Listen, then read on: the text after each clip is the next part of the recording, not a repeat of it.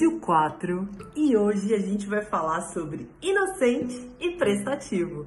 E quem são essas criaturinhas maravilhosas que sempre estão, ó, com os braços estendidos para abraçar as nossas necessidades? Sim, bora começar a falar então.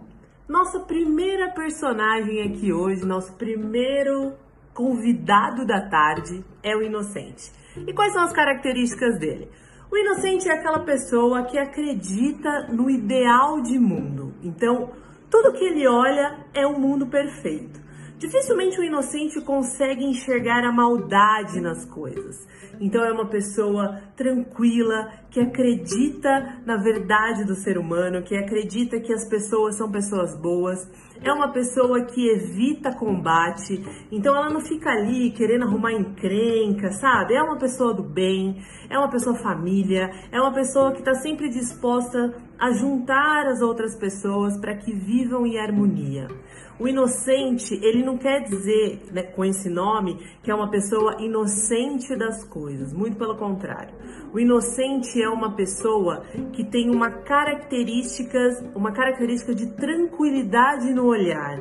Então ele consegue ver as coisas, ó, calma aí, gente, tem crise, sabe? Tá sempre apaziguando, sabe aquele irmão que a gente sempre recorre e fala assim, ó, fulano tá brigando com ciclano, tá brigando com o meu outro. Ah, vê lá o pai, vê lá a mãe. E aí, o inocente é aquela pessoa que junta todo mundo, que fala, ó, ouve fulano, ouve ciclano. Ó, tá ouvindo barulheira aqui, nós estamos em plena obra no prédio, tá? Então, o inocente é essa pessoa que tá sempre ali harmonizando as pontas. Ele tá sempre fazendo com que todo mundo esteja bem ele é o seio da família. Esse é um bom exemplo para você captar quem é o inocente. Para um arquétipo inocente, a família é muito importante. Quem tem um arquétipo inocente ali, ó, na ponta da agulha, ele sempre vai abrir mão de qualquer coisa por conta da família. Se você é uma pessoa que já recebeu uma promoção para ir para o exterior e não foi, pode ser que você tenha aí um arquétipo inocente, se você não foi, principalmente por conta da sua família. Quais são os pontos de atenção de um inocente? Ele evita o embate de qualquer jeito, então ele tem dificuldade para se posicionar. Ele não consegue dizer não para as coisas. Ele não consegue colocar as ideias dele ali, ó, na pauta. Então, para ele dizer o que ele está pensando, eita, que ele vai tirar todos os panos quentes que ele tem no bolso, vai beber todos os litros de comfort para que aquilo fique amaciado, vai pensar 500 vezes se ele deve falar e aí talvez um dia, quem sabe, ele fale. Então ele tem uma tendência a engolir demais, a guardar demais, uma dificuldade muito grande. Então ele vai sabe, guardando tudo para ele. Esse é um ponto muito importante a se olhar para um arquétipo inocente, principalmente quando ele tem um inocente na frente, assim, quando a gente sabe, Lembra uma coisa importante, gente. Eu tô falando aqui nessa maratona de todos os arquétipos isolados. A gente não pode desconsiderar que quando a gente faz uma análise, a gente fala do conjunto da sua obra, ok? Próximo arquétipo aqui. Vamos fazer um, vamos recapitular antes. Pontos fortes do inocente é família, otimista, consegue enxergar a tranquilidade nas coisas, é o elo, né? É a pessoa que está sempre ali conectando as, as pontas para que as coisas não caiam. Ele está sempre ali dando suporte para todo mundo, para que você possa ter uma tranquilidade no seu dia a dia.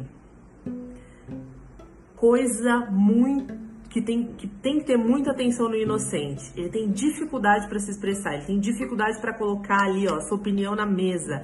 Ele evita embate de qualquer jeito.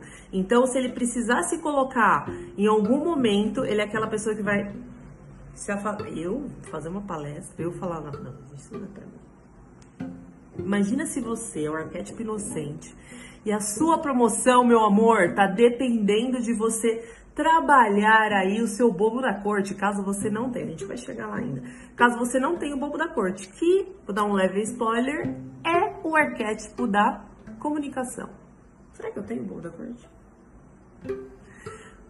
Bora lá. Prestativo. Por que eu resolvi falar dos dois juntos? Porque são parecidos.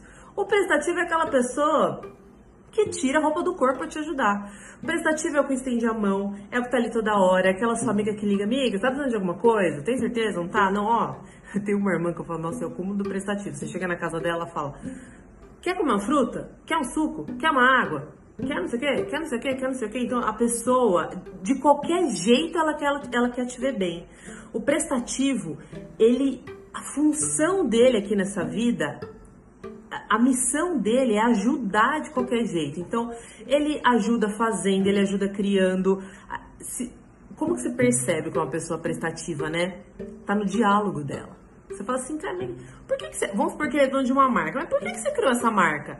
Ah, cara, porque eu queria levar alguma coisa para as pessoas, que eu queria que elas pudessem conhecer isso, eu queria que elas pudessem viver isso. Ou seja, eu gosto de começar a pescar se a sua marca é uma marca prestativa. É, ah, e por que, que você foi lá fazer isso pro fulano? Foi, não, o que, que você foi fazer na praia? Ah, fui levar minha mãe, porque a minha mãe tava precisando, sabe? Sabe esses diálogos assim? Esse tipo de gente que fala muito em fazer alguma coisa pro outro, esse é o prestativo. É a pessoa que tá sempre pronta para ajudar você a fazer qualquer coisa pontos importantes de um prestativo. O prestativo ele tá sempre com a força dele direcionada para fazer as coisas para os outros. E aí é o outro trabalho, o outro filho, o outro mãe, o outro. A agenda dele é a segunda prioridade. A maior prioridade é a outra agenda, não é a dele. Só que chega uma hora que o prestativo, sabe, ele começa, ele acha na cabeça dele que para quem ele tá fazendo tem a obrigação de adivinhar que ele tá ficando com o saco cheio. E aí ele começa a soltar aquelas frasezinhas assim, ó. Nossa, mas eu sempre faço e ninguém faz por mim. Nossa, mas eu sempre faço e ninguém faz por mim. Nossa, sabe, eu tô sempre aqui, isso e aquilo e não vejo, nada muda.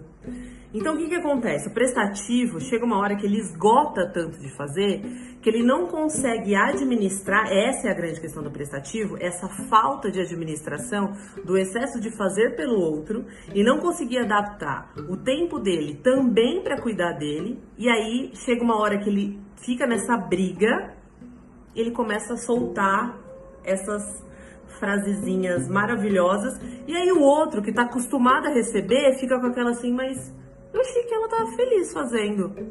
Entende, prestativo? Que o outro não tem obrigação de adivinhar que você tá com o saco cheio e que você, né? Porque é a alta responsabilidade, né? Que você não sabe, não está sabendo administrar, porque você não sabe que seu perfil talvez seja esse. Se você souber, Aí você vai ter consciência que esse é uma coisa que você tem que administrar em você. Administrar o seu tempo para fazer por você, né? Você é a primeira pessoa. Se você no avião, você vai morrer, linda. Então é fazer por você e fazer pelo outro. E aí a roda vai girando bem. Então, pontos muito maravilhosos do prestativo. A sua capacidade ilustre de ajudar as pessoas, esse seu altruísmo incrível, essa sua capacidade de, ó, fazer esse malabar e de ter essa energia para ajudar o mundo inteiro, de ser essa pessoa que se despe de si para ajudar o outro. Ponto de atenção. Para de ficar jogando no outro a culpa quando tu não tá sabendo administrar essa energia toda e fica, ó, fazendo as coisas pros outros, não faz para você. A gente se vê no próximo vídeo, quando a gente vai falar dos outros dois arquétipos que são cara comum e amante. E não vai aí achando que amante é o piriguete da história, não, viu? O amante é um baita parceiro, principalmente do governante que fica o tempo inteiro puxando a sua corda achando que tem que fazer tudo. Um beijo e até já.